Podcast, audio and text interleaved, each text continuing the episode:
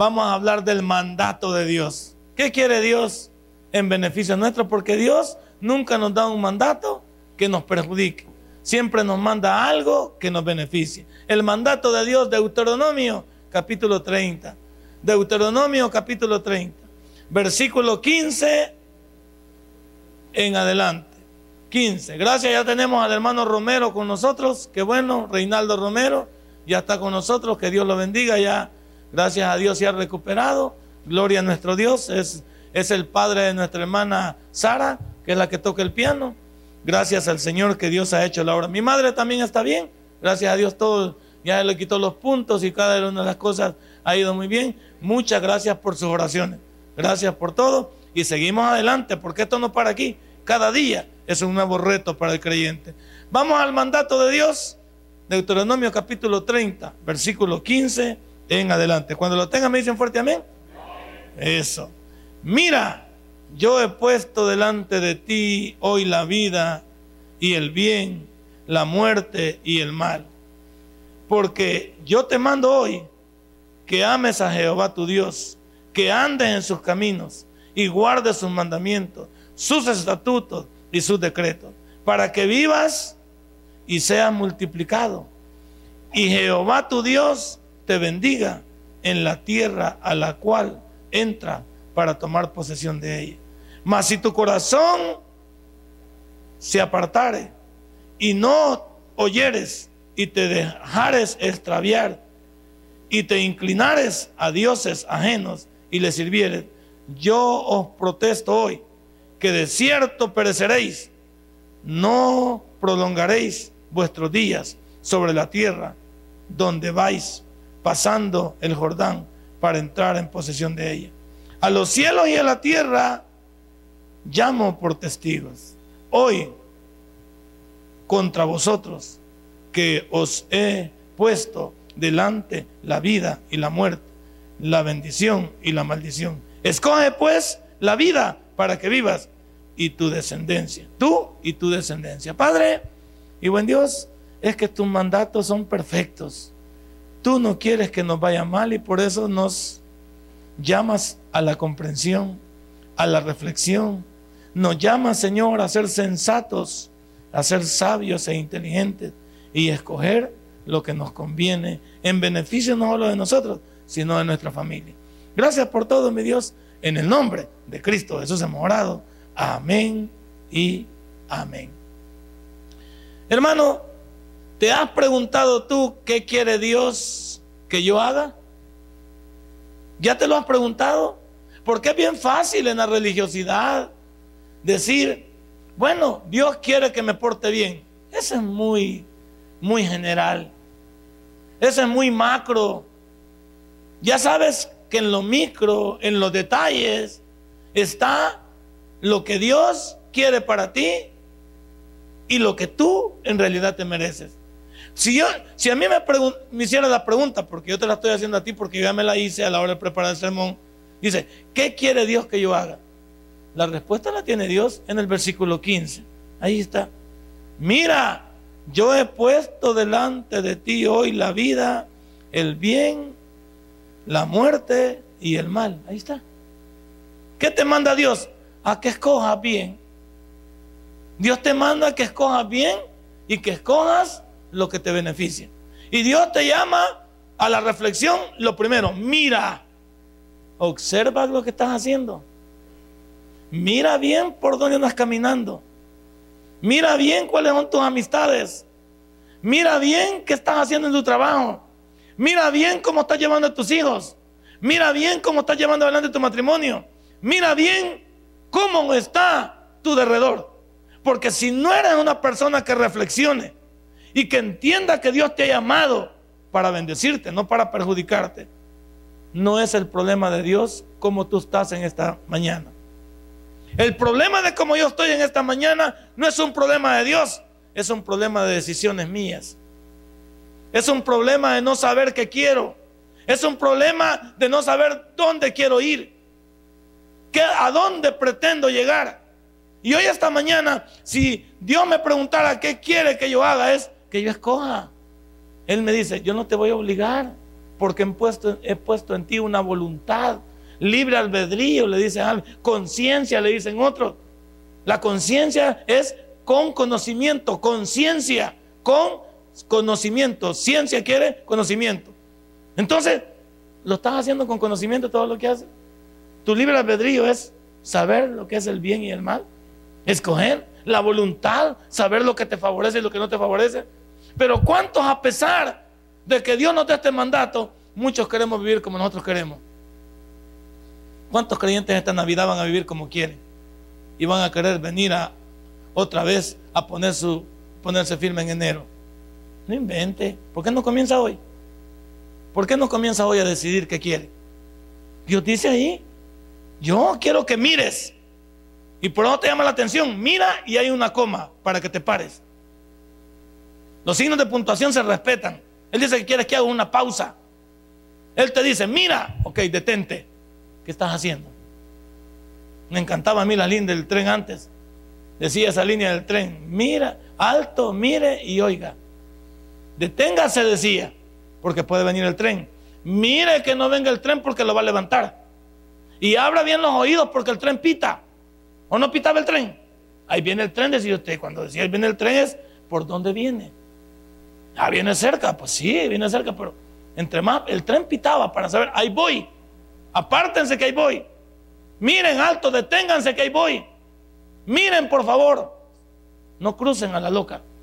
Hoy está, mañana, Dios te invita, especialmente en fiestas navideñas como esta, que somos vulnerables que somos susceptibles, que nos metemos en una bronca rápida, sabiendo que somos cristianos, nos metemos en el mundo. Ey, mira lo que vas a hacer. Mira que los demás te han conocido como cristianos y vas a patear el alambre el 24. Vas hiciste un gran esfuerzo y vas a patear el alambre el 31. Vas a patear el alambre en la cena navideña. Te vas a meter en desmadres a la hora de hacer el ridículo ahí. Ya te he contado una vez, yo trabajaba en una en una de las empresas más fuertes de autobuses que hay aquí. Estaba trabajando de auditor. Y era muy grande el trabajo para hacerlo yo solo, no podía estar yo ahí, tenía que tener a alguien. Y contraté un cipote.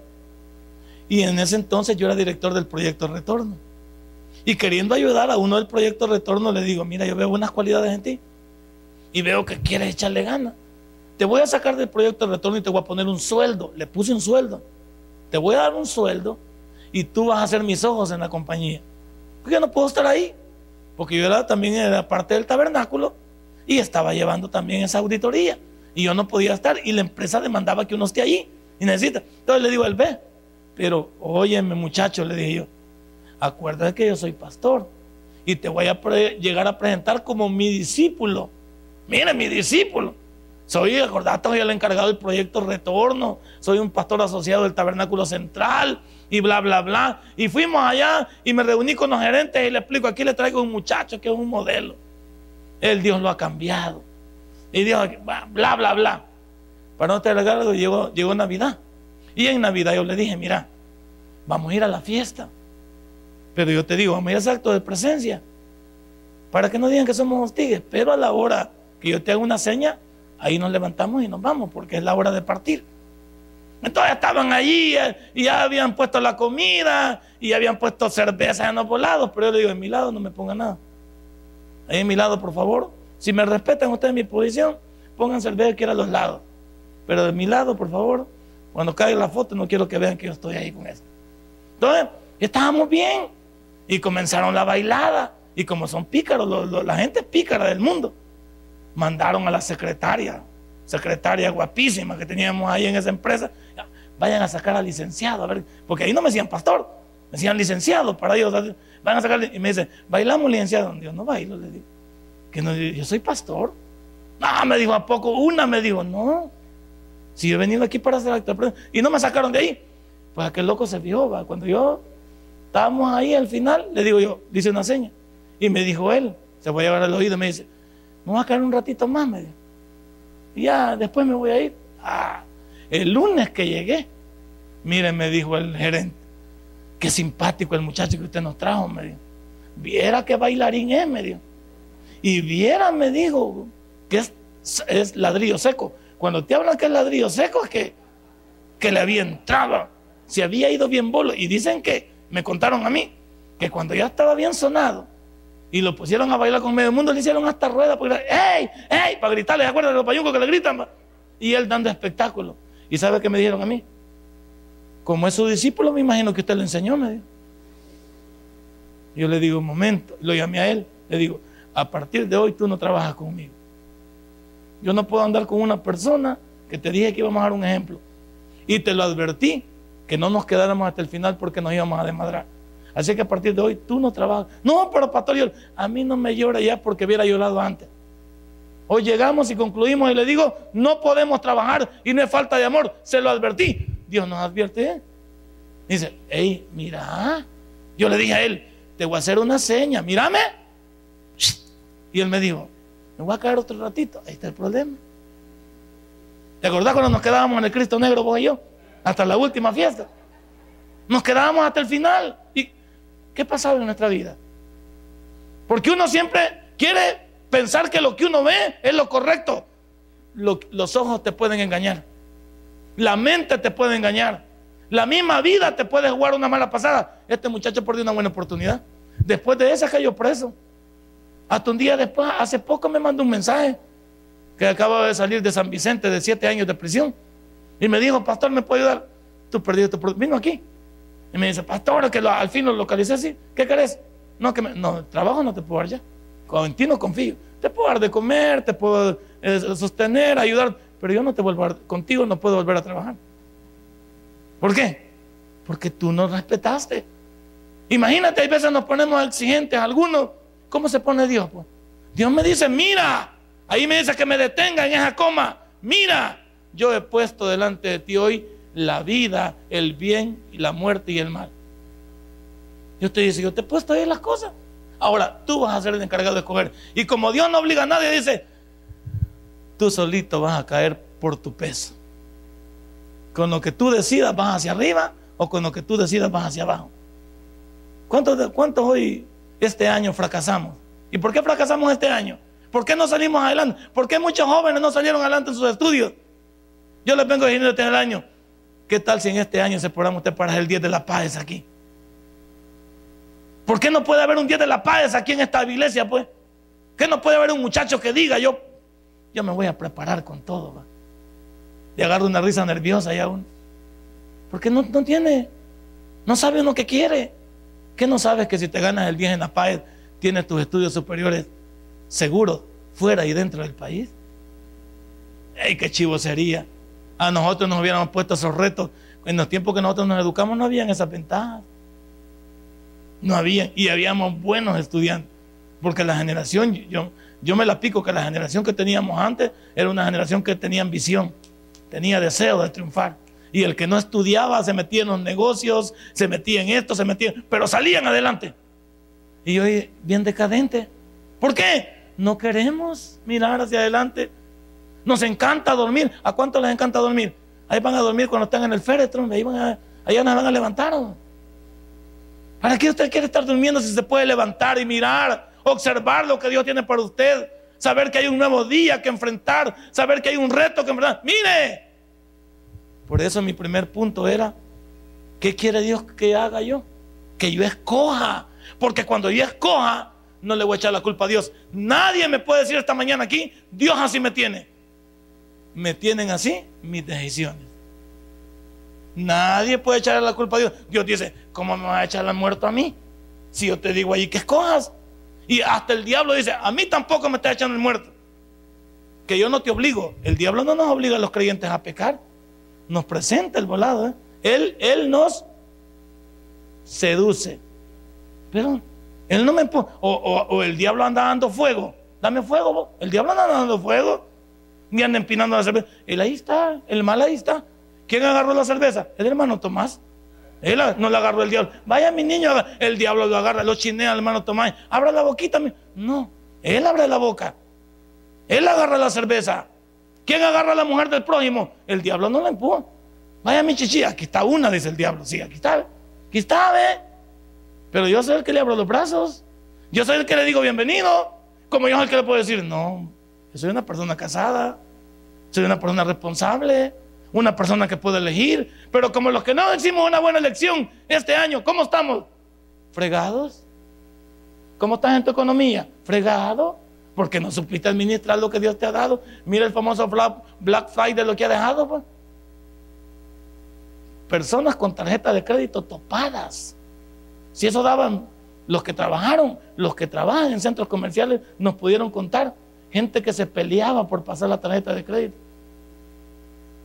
enojados que no podían, que habían cerrado, enojados que no podían tener ese, ese, ese aparato, ese, qué barbaridad.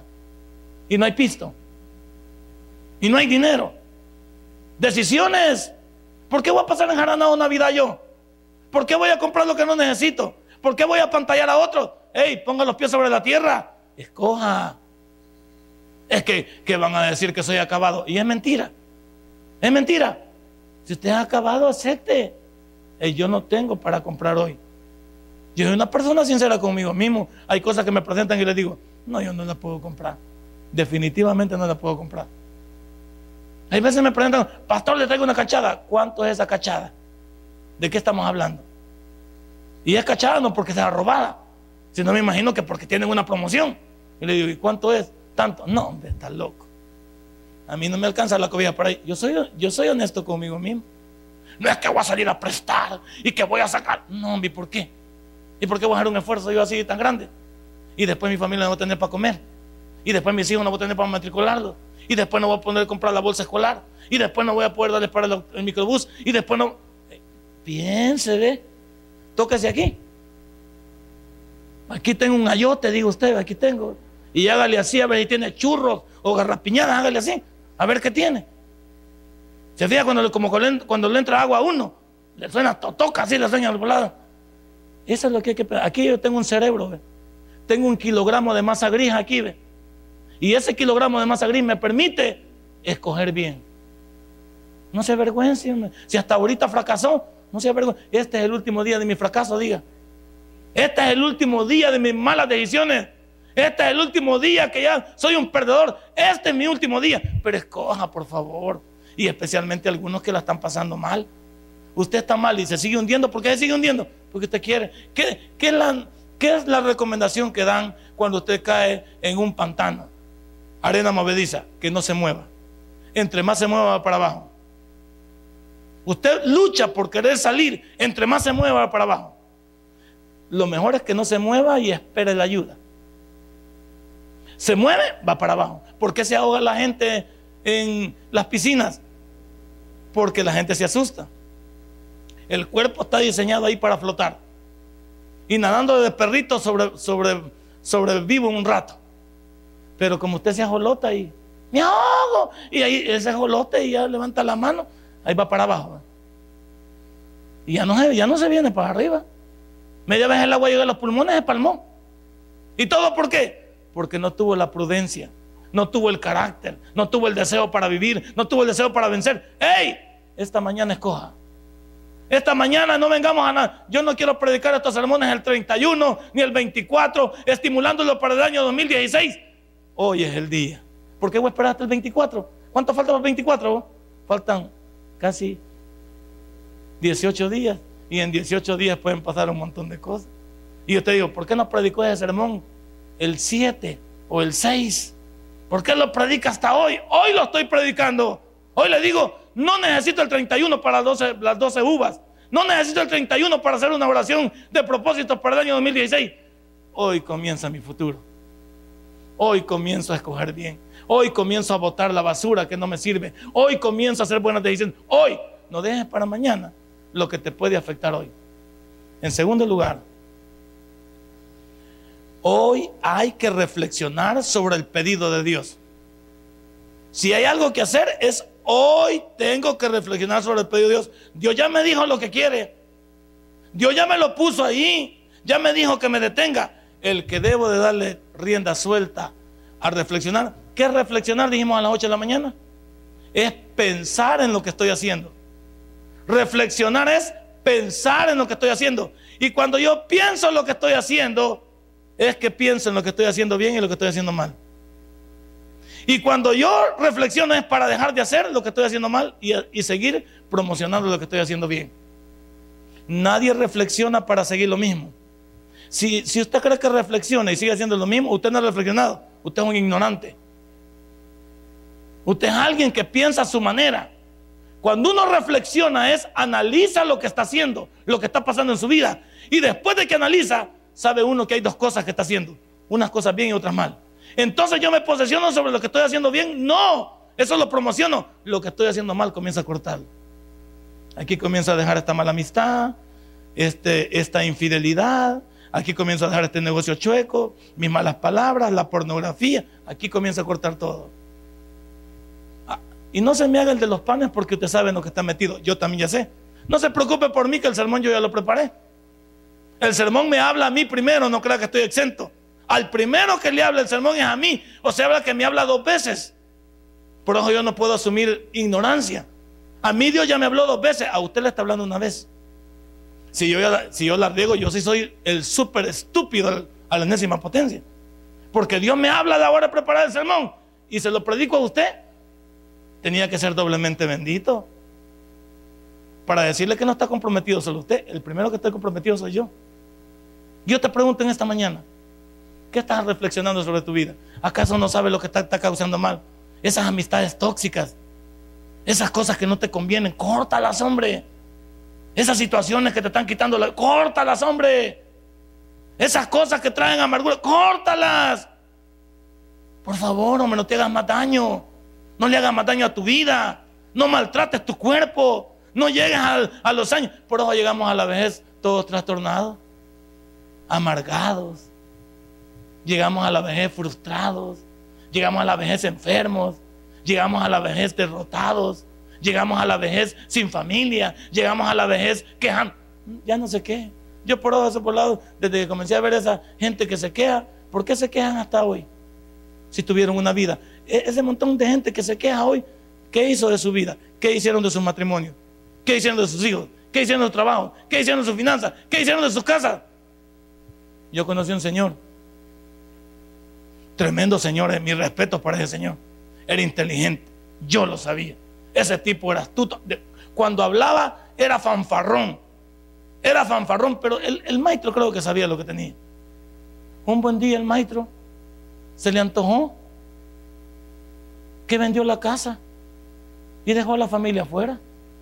Vendió la casa, no sé si falsificó la firma o todo, y vendió la casa y dejó a la familia afuera. Y la familia se quedó alquilando. Pero espérense, no pasa nada ahí. Se fue para Estados Unidos. Allá un buen día se murió, pero no saben a qué hora se murió porque murió en un, baño hasta que lo encontraron muerto. ¿Sabe cómo murió el Señor? ¿Usted cree que Dios se queda con las cosas que hacemos? Y este hombre andaba solo en Estados Unidos. Algunas veces mujeriando, me imagino, con sus desórdenes. Y tuvo sus problemas. Pero como aquí no cuidó lo suyo. Allá. Ni su esposa no pudo, no pudo ir allá. La que era su esposa aquí. Una mujer fiel, yo la conocí. Una mujer, no, la señora yo voy a decir, yo meto la mano a fuego por ahí. No, los que evitan, no. Sus hijos, creo que solo dos estuvieron al lado de él. ¿Y los demás por qué terminó solo este señor? Porque no cuidó lo que tenía. Tremendo hombre, trabajador. Pero toda la semana, el, día desde viernes, sábado hasta domingo era pura cervecita, puro volado. Y después llegamos al final y decimos la famosa frase, pobrecito el Señor. No, ¿qué está pagando el Señor? Algunos que estamos pagando, porque no nos vamos a ir invictos de este mundo. Porque algunos pensamos, la Biblia dice que todo lo que el hombre siembra, ¿cuál es tu reflexión? Este señor, la verdad, mis respetos para él. No, hombre, yo dije, el tipo era, y yo creo que en su trabajo lo querían, era alcohólico y nunca perdió el trabajo. Yo nunca lo di que chocó el señor este. Nunca lo di que tuvo un... No, hombre, era listo, era trucha. Pero no cuidó, no reflexionó. No reflexionó. Tenía una tremenda mujer. Tremendos hijos. Pero siempre, ¿qué vas a hacer hoy con tu vida? ¿Vas a esperar el final para llorar? Vas a esperar el final para echarle la culpa a los demás, que nadie me quiere. Cuando esas personas dicen, ay, que nadie me quiere, ¿dónde están los que los querían? Y el que hizo con esas personas que lo querían. Porque uno debe pensar, si sus hijos no se acuerdan de uno, ¿por qué no se acuerdan? Algo hizo. Si la mujer no quiere nada con uno, hay hombres que se van a dar la vuelta al mundo y llegan ya como de 60 a la casa y piensa que la mujer lo va a estar esperando en la, casa con los brazos abiertos y dice, hey señor, aquí no es asilo, aquí no cuidamos ancianos. Si ya te acabaste la vida, sigue la vida por donde andabas. ¿Por qué vas a venir aquí? ¿Qué, ¿Qué, mujer va a estar cuidando a un loco que ya no trae ni el chupón trae ya? Porque ya se acabó todo. ¿Qué crees que una persona le vamos a estar esperando para que seamos felices? La gente se aburre de esperar, ¿sí o no? Dios también se aburre de esperar. Porque Dios dice que es grande en misericordia, pero también es duro con su ira. ¿Qué ha hecho de tu vida? En tercer lugar, no solo que quiere Dios que haga, hay que reflexionar con el pedido de Dios, sino Dios no obliga a nadie, yo escojo. Dios no obliga a nadie, como los padres, va. Los padres no podemos obligar a nuestros hijos. Les damos un consejo. Y, pero no podemos obligarlos porque ellos van a hacer sus decisiones. Así es Dios. Dios no obliga a nadie. Yo escojo lo que voy a vivir. Y aquí pueden haber hijos que van a decir lo mismo. ¿Sabe qué van a decir? Mi mamá tenía razón cuando ya sea demasiado tarde. Mi papá tenía razón cuando estés en la cárcel. Mi papá tenía razón cuando perdiste toda tu familia. ¿Y de qué sirve ya reconocer así? Si ya te diste de madre la vida. ¿De qué sirve darle, darle, darle uno el ok cuando ya fracasó? La onda está cuando uno dice, hey, qué chivo que le puse atención a mi mamá. Porque si no me hubiera ido mal. Al que está durmiendo, pellizquelo, por favor. Zámpele un codazo al que está durmiendo. Entonces, imagínense. Algunos están durmiendo, pero péguenle un codazo.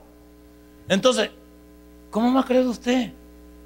¿Cómo va a creer usted que Dios va a obligar a nadie? Y, yo, soy un convencido de esto. Mira, escúcheme bien. Yo soy un convencido que uno no debe de estar donde no le gusta, andar con quien no le gusta, hacer lo que no le gusta. Yo soy un convencido. A mí me gusta, me encanta ser una persona que lo que hago lo hago porque quiero, porque me agrada, porque estoy porque me gusta estar así. Yo no estoy con mi mujer obligado porque tengo hijos. No. Yo estoy con mi mujer porque la quiero. Porque me siento bien con ella. Tenemos nuestras pilas, porque ¿quién no tiene sus pilas? ¿Quién no tiene sus, sus días malos? Sus noches malas. Sí, pero yo me siento bien. Y el día que no me sienta bien, le digo al Señor, bueno, o te la llevas o me aparto para ti, Señor. Y en ese sentido es, yo quiero seguirte a ti. Quiero demostrarme que puedo ser también. No estoy tratando de quitarme un estorbo de mi vida. A mí me encanta eso, de poder elegir. Me encanta saber que puedo, que puedo saber que quiero. No que me... A usted le gustaría que comas eso. ¿Cómo que soy niño? Si lo que no me gusta no me lo como. A veces hasta mi propia esposa me ha dicho, ¿y no se lo va a comer? No. ¿Por qué? Porque no me gusta. No porque, pero eh, no me lo has hecho igual que siempre me lo haces este no trae el mismo toque. Y si me lo como me va a hacer daño. Ahí soy yo. Ahí soy yo de piloso. Y él me dice, es que vos sos especial, va. No soy especial porque me faltan 10 para el peso. Pero sí soy especial en el sentido de saber qué quiero. Usted debe saber qué quiere. Y no es malo no saber qué quiere. No es malo, no es malo uno saber hacia dónde pretende ir. Lo que pasa es que los cristianos tenemos un Dios tan grande, pero no queremos someternos a Él. Y aquí comienza mi sermón. Número uno. El pedido o la solicitud de Dios. Como el sermón se llama el mandato de Dios, lo que me nació a mí preguntarme aquí es, ¿cuál es el pedido o cuál es la solicitud de Dios que tiene para nosotros? La Biblia contesta igual, versículo 16. Ahí lo dice. Porque yo te mando hoy que ames a Jehová tu Dios, que andes en sus caminos y guarde sus mandamientos, sus estatutos y sus decretos, para que vivas y seas multiplicado y Jehová tu Dios te bendiga en la tierra a la cual entras para tomar posesión de ella. Ahí está. Tres puntos. Dios quiere entonces que yo le ame. Eso es lo que dice el primer mandamiento. Amarás a tu Dios con todo tu corazón, con toda tu alma, con todo tu cuerpo, con toda tu mente. ¿Sí? Entonces, aquí está involucrado el primer mandamiento. ¿Y qué quiere Dios en segundo lugar? Que yo ande en sus caminos, que no me aparte. ¿Qué es la gana de andar intimando con el mundo si hay un hijo de Dios? ¿Qué es la gana de meterme con la chuma si hay un hijo de Dios? ¿Qué es la gana de intimar con el mundo si Dios ya me rescató del mundo? Y el que se vuelve amigo del mundo se vuelve enemigo de Dios. No me confunda esto con trabajar en el mundo. Trabajar en el mundo. Yo tengo que trabajar en el mundo, pero no me uno a ellos. En, en tercer lugar, Dios quiere ahí que me acuerde de esos estatutos. ¿Cuánta gente leemos la Biblia pero no la aplicamos? Leemos la Biblia pero nos parece un libro simpático, un libro que tiene consejos, pero esos consejos son para ponerlos en práctica. Entonces en esta mañana Dios te pide, en primer lugar el pedido de Dios es, ámame. Hey, cuando uno ama algo, ¿qué es capaz de hacer por esa persona? Y ya te acuerdas cuando andábamos de novio, que era la, la etapa más linda que hay para una persona. Cuando uno anda de novio, uno hace por esa tarantada lo que esa le pide. ¿Sí o no?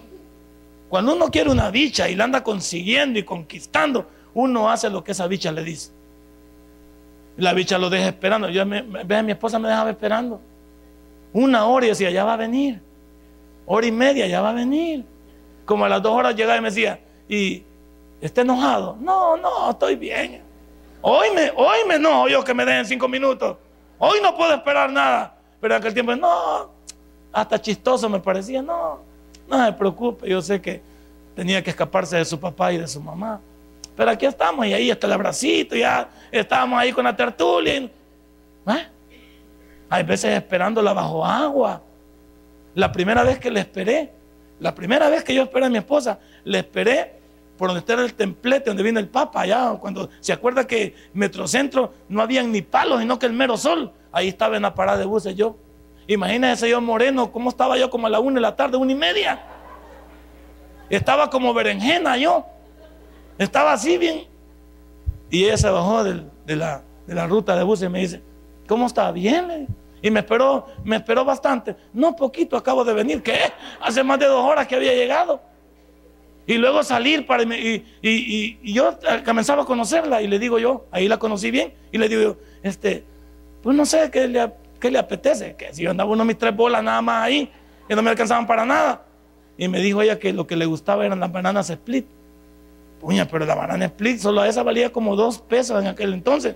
Y yo andaba tres. Entonces solo le compré el de ella.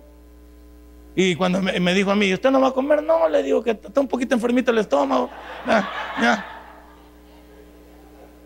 Casaca, pues. Pero como andaba consiguiendo, va. Y entonces yo la veía comer a ella. Y ella le entró, pues, y no dijo, ella le. Y medio me daba así, pero solo me enseñaba la cuchara, pero tampoco. ¿Y yo qué? A mí nada. Esa es la etapa más linda. Usted era capaz de esperar, hacer, entregar. ¿Y qué? Ahora imagínate con Dios, si lo hacemos con un ser humano. Imagínate con ese Dios que murió en la cruz del Calvario. Ese Dios que entregó su vida. Ese Dios que caminó por este mundo incomprendido ese Dios que le hicieron la vida de cuadritos, sus mismos hermanos. ¿Por qué ese amor que tenemos aquí nosotros entre los seres humanos no lo traspasamos cuando hablamos de nuestro Salvador? Es que casi no nos gusta. Ese Dios nos ha amado mal de lo que nos ha amado un ser humano, con un amor ágape, un amor incondicional. Incondicional. Dios también quiere que andes en sus caminos. ¿Qué es andar en los caminos de Dios? Andar en los caminos de Dios significa ¿Por qué no cuidas tu testimonio, siervo? No, no, no te pongas este, ni religioso, ni espíritu flautico, ni te pongas sentimental. Ponte espiritual nada más. ¿Le agrada a Dios lo que yo hago? Esa es la pregunta del millón. Solo así podría caminar yo todo el día. ¿Le agrada a Dios lo que yo hago diariamente? Punto. Volvamos otra vez lo de la muchacha, cuando hablamos de la muchacha. Siempre le preguntamos qué le gustaba a ella. Y nosotros estábamos a hacer lo que ella le gustaba. Ella nos decía también a quién no le habláramos. Ella nos decía también dónde le gustaba ir. Y nosotros no, no poníamos objeción. ¿Dónde le gustaría ir? Ahí la llevábamos. ¿Dónde le gustaría que le para? Ahí le esperábamos. Ella dictaba. Ella decía. ¿Y ahora qué dice Dios? Pero a Dios lo ignoramos. No queremos. Andar en los caminos de Dios significa cuidar este carapacho que Dios te ha dado, que es carta leída por el mundo. Entonces cada vez que las personas te ven, ven a un creyente o ven a un pagano. No nos hagamos de los panes, hombre. ¿Qué ve la gente cuando se relaciona el mundo con nosotros? Un montón de depravados, desbocados, desordenados, infieles, deshonestos. Eso es lo que la gente ve. Eso es lo que somos. Lo que yo diga es casaca. Lo que yo diga es mentira. ¿Por qué? Porque lo que yo digo es una cosa y mis acciones demuestran otra. ¿Qué es andar en los caminos de Dios? Sencillo. Componerse. ¿Y a qué hemos venido a la iglesia? ¿A qué hemos venido a la iglesia? A cambiar. No seguir siendo sinvergüenzas aquí adentro. No seguir siendo, no se puede. Y aunque otros digan lo, lo contrario, no es lo que digan otros, es lo que dice la Biblia. Y la Biblia nos invita al cambio. La Biblia nos invita a andar en sus caminos. Y andar en sus caminos es otra pregunta. ¿Se siente orgulloso Dios de mí? Cuando usted tiene un hijo bien portado, no siente orgulloso de él. Dice, mi hijo, es otra onda, pues. Y uno está orgulloso de él. Y cuando tiene un hijo malía, que dice, este me quita la vida, mira. Este sí que me va a matar, dice usted, va. Este sí que no se compone. Y desde que sale, sabe uno si le van a venir unas malas noticias. Pero qué, bueno es tener un hijo del cual usted está seguro. Y no se preocupen. Él sabe cuidarse. Él sabe que quiere. Y Dios dice lo mismo. ¿Qué es lo que somos nosotros en la calle? Sino el reflejo de Dios. Jesús dijo, el que quiera venir en pos de mí, tome su cruz cada día y sígame. No digo tome la cruz cada mes, cada semana, tómela cada. Así es. Y cada día tiene horas, segundos. Entonces, ¿por qué no vivimos para Dios? ¿Y qué nos cuesta si, si ya vivimos en ese mundo chuco, en ese mundo desordenado? ¿Y cómo nos fue? Mal. ¿Por qué no cambiamos de cancha, siervos? Y el que estamos en Navidad, cambiemos de cancha. En tercer lugar es que guarde sus estatutos. ¿Cómo se guardan los estatutos de Dios? Se guardan los estatutos de Dios cuando yo entiendo que voy a necesitar eso que estudio para ponerlo en práctica delante de los demás de la abundancia del corazón habla? ¿Qué tienes en tu corazón? Si en tu corazón tienes solo mundo, mundo vas a tirar. Pero si en tu corazón tienes respaldo de palabra, esa misma palabra te va a amonestar a la hora de hacer algo. Esa misma palabra te dice adentro, no, Soriano, no le entres a la sinvergüenzada que no te va a ir bien. Aquí te estoy viendo. Si Dios así me dice, o Dios no vea, no lo vea justo o injusto todos los días. ¿Y qué dice Dios? Ahí anda Soriano, mira. Ayer como predicaba ahí en Merliot. Y mira este sinvergüenza cómo anda ahí. Tiene razón Dios. Dios dice, vos sí que sos, sos bueno para la carreta. Le das carreta a todos los hermanos, pero vos, vos sos el primero que debías de agarrar la carreta. Porque hoy está de moda que los pastores le demos casaca a la gente, le digamos a la gente lo que debe hacer y nuestras vidas no hacen nada. Está de moda arreglarle la vida a los demás y mi vida es un desmadre. Está de moda arreglar los hijos de las demás familias y mi familia es un desmadre con mis hijos. Está de moda arreglar matrimonios ajenos y mi matrimonio es un desmadre. Qué fatalidad. Pero aquí no hay excusa. El pastor debería ser el primero que, que entiende lo que estamos hablando. Imagínate que el pastor no entienda. ¿Cómo vas a entender vos? ¿Cómo va a entender mi yerno esa? Pues no, me puede respetar, pero al final, este viejo está loco. Y es por gusto, pero bien. Hay que de casaca el solo. Y tiene toda la razón muchacho. Uno debe entender qué quiere. Y qué quiere en el sentido, ¿cuál es el pedido de Dios? El pedido de Dios es, ámame. Porque cuando tú me amas, eres capaz de hacer por mí todo lo que yo quiero. Y te va a ir bien. Porque cuando tú amas a la otra persona, la otra persona, no, hombre, sí.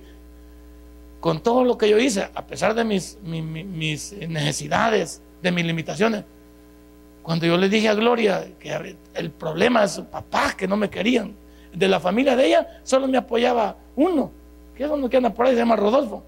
Él es el que me apoyaba, que andábamos vagando. Y él no, pues nunca me dijo nada, mira mi hermana, ni, no, nunca me dijo nada, ni, ni el otro muchacho, porque el otro muchacho no lo conocía yo. Pero el papá y la mamá estaban, bueno, El papá de plano, porque él no congeniaba conmigo, no estábamos en la misma línea. Y la mamá, porque yo creo que la mamá pensaba, ¿y qué le puede dar este negrito a mi, a mi hija? Si mis condiciones no eran buenas. Mis condiciones eran fatales a la hora que conocía a Gloria. Sin embargo, a mí lo que, lo que me llegó de ella es que a pesar de todo en contra, ella dijo, este negrito es mío, así dijo ella. Este negrito es mío. A mí no me importa que no tenga, no tenga nada, pero yo, prueba de ello que un día yo le dije a ella, ¿usted sería capaz de irse conmigo si yo se lo pido? Sí, me dijo ella. Yo me voy con usted. Yo me voy con usted. Hasta ahí había llegado yo. Ella confiaba plenamente en mí que me dijo, no importa. Y yo no tenía alma ni que darle. Ya te conté yo que lo primero que teníamos era una, una cama de aquella rechinadora, de aquella que tenían en el poblado, ¿cómo se llamaba? De resorte. Dios guarde con esa cama. No me quiero acordar ni de esa cama. Entonces, esa es la cama que teníamos. No teníamos sala de comedor. Teníamos una, una, una casetera y le faltaba toda la trompa de adelante. Cuando acaba el cassette lo aventaba de un solo. No teníamos cocina de gas. Era de aquellas cocinas que usted le, que cuando se incendiaban en la cocina, era Eso es lo que teníamos. Y así comenzamos nuestro, nuestro idilio, nuestro amor. Sin nada. Y yo la vi a ella, que no le importaba lo que yo podía hacer, lo que yo era. Ella me quería a mí, no quería lo que yo tenía, porque tampoco tenía nada. ¿Qué tenía yo? Ni el alma tenía buena. Y esta muchacha dijo, bueno, ¿por qué? Porque también vio que yo, yo estaba entregando todo lo que, lo que podía, pues. Todo lo que era. Y cuando usted entrega todo lo que tiene, ¿cómo no va a recibir usted recompensa? Pero aquí el problema es que nosotros andamos esperando que nos amen primero para después amar. No es así. Usted primero hace y después le regresan. Usted primero va a trabajar y después cobra el 15 no cobra el 15 y después va a trabajar, ya no llega. Dios guarde, ya no llega. Entonces Dios es lo mismo. ¿Qué dice Dios en esta mañana? ¿Me amas? Hey, si vos me amaras y supieras cómo te amo yo, que ya te me en la cruz de Calvario, tú no te, te me harías el rogado. Andes en mis caminos, guarde mis estatutos. Y en segundo lugar, el recordatorio de Dios. Porque Dios es como un padre nos vive con la matraquita, nos vive recordando, nos vive diciendo, mira el versículo 17, mas si tu corazón se apretare y no oyeres y dejares y te dejares extraviar e inclinares a dioses ajenos y le sirvieres, ahí está Dios. Lo mismo decía nuestro Padre. Y esta mañana, ¿qué nos dice Dios? Cuidado con apartarte, te dice.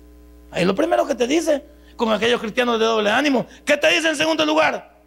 No te hagas el sordo, te dice que ni te luce. Hay algunos sorbetes a, su, a su conveniencia. Cuando les cobran no oyen. Pero cualquier otra cosa sí la oyen. Uno no tiene que oír lo que le conviene, hay que oírlo todo. La Biblia dice, oírlo todo y retenerlo. Bueno, Dios te dice, no te hagas el sordo, te dice ahí. Y Dios dice, si te extravías, caerás en la idolatría y Dios no comparte su gloria, híjole, se me fue el tiempo, me que es lo que no me gusta, que me quedo picado. Hermano, has recibido un consejo esta mañana y no te puedes hacer el de los panes. Dios te ha dado un mandato y me lo ha dado a mí. Y el mandato es, ¿por qué no te unes a mí? Deja de unirte a perdedores. Deja de unirte a los que no te dan nada, sino que te quitan. Únete a mí, te dice Dios. Que yo no me vas a dar nada, yo siempre te voy a dar mucho esta mañana, ¿quién escoge? ¿Dios o usted? Usted escoge. Yo escojo. Usted decide. Ni el diablo ni Dios. El diablo, si el, diablo qué? Si el diablo es un instrumento de Dios también. Y ahí le echamos el muerto a Dios y el muerto al diablo. Y el diablo dice, y yo dormido estaba. Ustedes son los degenerados. Ustedes son los locos.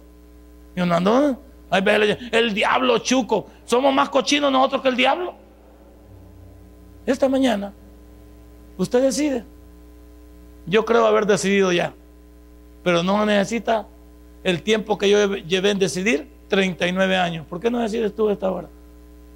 Decide hoy por Dios. porque en Cristo somos más que vencedores. Denle un fuerte aplauso.